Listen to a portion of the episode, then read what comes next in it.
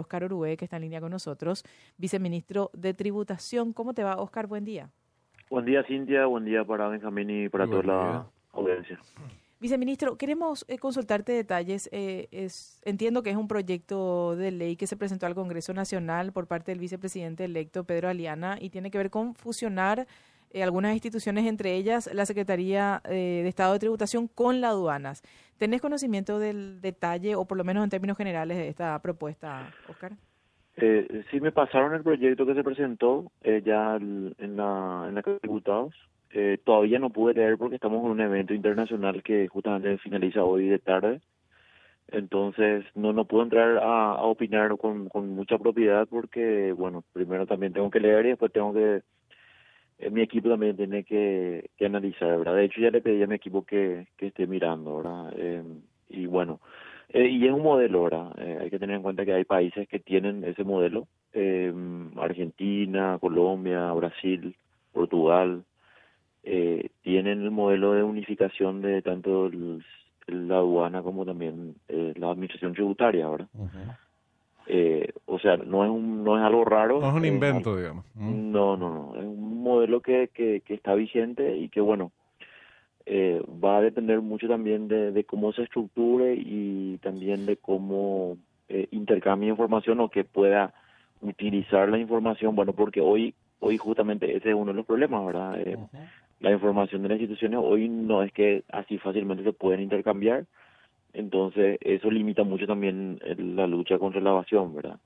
Sin embargo, si existe una sola unidad, eh, bueno, eh, va a ser mucho más fluido ese esa información y, y, la lucha, ¿verdad? O sea, entiendo que ese es el, el objetivo que tiene ese proyecto y también entiendo que el, que el ministro de Hacienda designado también eh, está mirando eh, hacer, eh, bueno, básicamente establecer un Ministerio de Economía, ahora Entonces, por ejemplo, España, su administración tributaria está por fuera del Ministerio de Economía o de Hacienda mm. y, y son, son modelos, ¿verdad? Así es que vamos a ver cómo, cómo eso, eh, si, si, si corre en el Congreso, porque lógicamente tiene que ser una un cambio legislativo para, para que se pueda aplicar.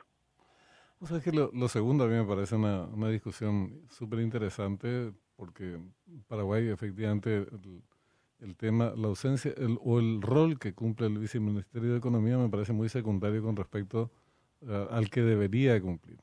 Y tendría que tener un estatus de eh, ministerio para impulsar las políticas y las estrategias fundamentales del gobierno eh, de turno. Pero en el caso anterior, ignorante total, ¿verdad? De la materia tributaria, ¿en qué contribuiría que haya una sola unidad en términos concretos de, la evasión?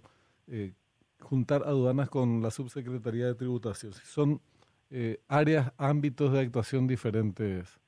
Eh, no, no, sé, te digo, te, te pregunto, vos, ¿cómo, ¿cómo ves esto? ¿Cuál sería la conveniencia de la fusión o los beneficios o, la, o lo contrario, la, la inconveniencia? Bueno, eh, depende mucho ahora de, de, cómo se trabaja internamente, si, en caso de aprobarse.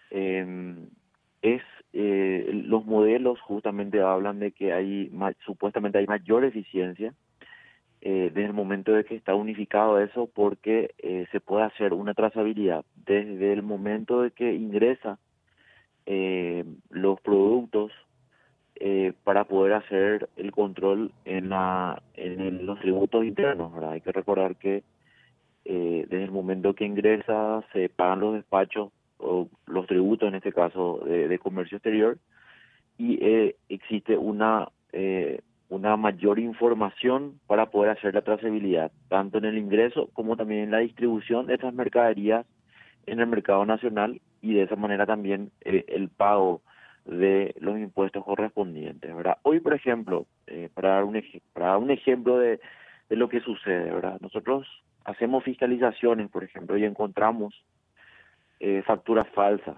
¿verdad? En algunas empresas. En este caso, con las salvedades que haces en cuanto al conocimiento del proyecto en sí, eh, o, todavía la falta de conocimiento del mismo y posibles inconveniencias de, de una alternativa como esta de, de, la aplicación de este modelo, ¿qué, qué posibles obstáculos o, problemas podría generar según vos, Oscar? Bueno, y ahí va a depender mucho también de, de las personas que, que ocupen el cargo, ¿verdad? Si son personas eh, que tienen experiencia, conocimiento, eh, del ámbito tributario en general, ¿verdad? Porque al final tanto aduana como tributación lo que hacen es cobrar tributos, ¿verdad? Entonces, eh, si, si, si hablamos de un organismo de esa naturaleza, también deberíamos hablar de que personas especializadas en el área eh, puedan puedan llevar adelante justamente la administración de, de la misma. Entonces, eh, y, y después hay que ver, ¿verdad? Yo como te digo, todavía no leí todo el proyecto, pero solo lo, miré en un ámbito muy general, eh, los primeros artículos, y, realmente es algo que se viene hablando hace mucho tiempo, eh, Benjamín, ¿verdad? Yo recuerdo cuando era jefe de recursos financieros del Tesoro Público, eh, la idea de separar eh, la sed de, del Ministerio de Hacienda ya era un, un deseo, ¿verdad? Así es que mm. eh, vamos a ver eh, realmente esta es la primera vez que hay un proyecto. Un, proyecto así oficial y bueno, ya está presentado al, Congreso. Y esto que decías, perdón, no, lo del Ministerio de Economía, nomás la quería consultar a Oscar. ¿Es, ¿Es, una idea todavía preliminar o ya hay intenciones de ejecutarlo en este periodo? La verdad que no sé, eh, solamente escuché lo que dijo el, ministro designado en los medios de prensa, ¿verdad? Entonces, o sea, tiene una lógica lo que se está haciendo, ¿verdad? O sea, pienso nomás en comparación a los demás países que son modelos eh, que buscan que buscan justamente tornar mucho más eficiente esos eh, el objetivo ¿verdad? De, de tanto el Ministerio de Economía como una institución que establece políticas económicas eh, y, y, bajar línea a las demás dependencias del Poder Ejecutivo. Oscar, te quería preguntar, porque eh, leo por lo menos eh, por los adelantos que hay sobre este proyecto de ley, la utilización de sistemas de Big Data. Entiendo que tributación actualmente utiliza herramientas así, que, quería que expliques, por favor, en qué sentido se utilizan hoy y cuál sería la, variación en este proyecto de ley. Bueno, yo no, no, no leí en el proyecto algo de esa naturaleza. Nosotros sí aplicamos eh, porque establecemos una una, un, en este caso un sistema de perfil de riesgo mm. en el que eh, intercambiamos información, cruzamos información y establecemos eh, un, un perfil de, del contribuyente, ¿verdad? Eh, si en un en un alto, o sea, si su calificación es alta, mediana o baja, ¿verdad? Si mm. es baja, probablemente tenga más posibilidades de que sea fiscalizado. O sea, lo, que hace es recopilar información, eh, agruparla y establecer ciertos perfiles. Básicamente es eso. Así mismo, así mismo. Y esa información toma desde sistemas estructurados como no estructurados. ¿Eso qué significa, para entender nomás? Y, y por ejemplo, eh, tenemos conexión con migraciones, entonces tenemos toda la base de datos de migración y vemos, por ejemplo, cuántas veces viajaste. Eso es estructurado pero la no estructurada, por ejemplo, saca información de lo que está en, en Internet, por ejemplo, toda la información disponible. ¿Y ahí eh, entra el tema también de la inteligencia artificial y compañía? Así mismo, mm. así mismo. Lo que hace es toma, porque como no está estructurado, toma toda la información y ahí ve qué le sirve y qué no le sirve. ¿Verdad? O sea, una foto que vos sacas en una red social no es importante, a no ser que pueda utilizarse para demostrar algo en una fiscalización. Mm. Por ejemplo, la casa, la foto de tu quinta en San Bernardino. Sí, o, y que no coincide de repente con tus ingresos, ¿verdad? Claro, eso es uno, pero también puede ser lo que pasó en España, ¿verdad? y en España, por ejemplo, Shakira decía de que ah, sí, sí. de que ella no tenía residencia en España, ¿verdad? Por lo tanto, no tenía que pagar impuestos en España. Mm. Pero el, la auditora que, que tuvo a su cargo eso, cuando comenzó a mirar en el sistema, vio que ella iba dos veces a la semana a la peluquería. Entonces, si, si no tenía residencia, ¿cómo podía irse dos veces? Y tenía el circuito cerrado de, la, imagen de la, de la zona, ¿verdad? Porque ella iba y, bueno, tenían la, foto de, del, del circuito cerrado de esa zona de, eh, de donde estaba la peluquería, ¿verdad? Entonces, a mí, a, mí, a mí me pasaría lo mismo si vivo en España. No podría, no, por ahí me casarían. Oscar, y considerando que es una herramienta que actualmente se utiliza para, para la, base de datos de tributación, eh, ¿sirvió como para, no digo detectar casos similares, pero por lo menos pegarle por el palo en situaciones similares? En, en casos de evasión, digo. Sí, claro, porque imagínate que hoy justamente es algo de lo que estamos discutiendo en, en el evento que estamos en Asunción, eh, el levantamiento del secreto bancario, ¿verdad? Eh, hay mucha más información hoy para poder eh, luchar contra la evasión de impuestos, ¿verdad? Mm. Y también eso, esa evasión de impuestos eh, puede, hoy con la legislación cambiada, eh, puede significar una posible investigación de lavado de dinero, ¿verdad? Porque eh, la evasión de impuestos hoy en Paraguay es un delito precedente al lavado de dinero. Ahora decimos una cosa, pues es un tema siempre engorroso para los que no manejamos la, la cuestión en detalle o, a profundidad, con cierto, cierto rigor, aunque sea.